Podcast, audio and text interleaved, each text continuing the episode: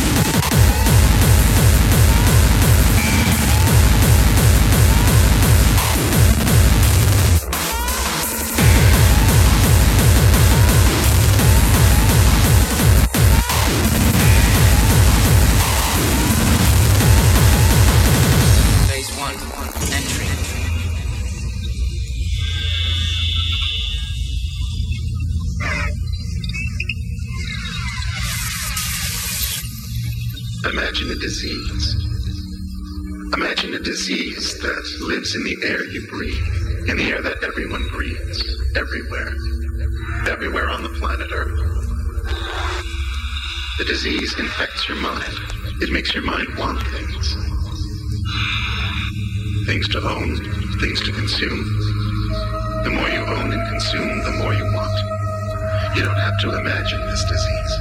It's all around you, inside you, telling you lies, infecting your mind. These things harm you.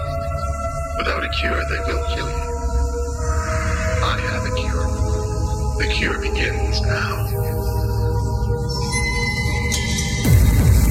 Unlike the virus, the worm requires no action from its victims to activate. They spread from system to system with relative ease. That's what we're dealing with. By successfully hacking into the equivalent, perpetrators enjoyed many of the same privileges as the system administrator.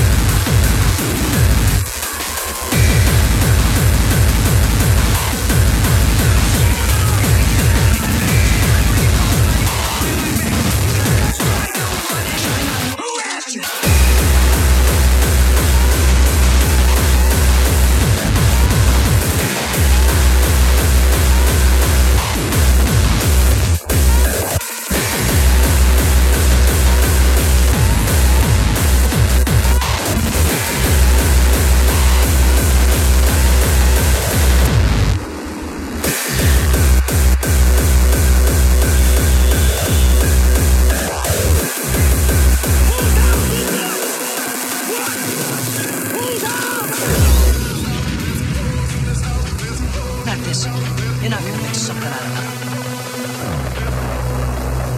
This time, it's war. Brothers try to look hard, staring me down. What you think, you scaring me, clown? You wanna be sharing the ground with the worms and the tree roots? You and your peeps better regroup. Your blame, let's eat food.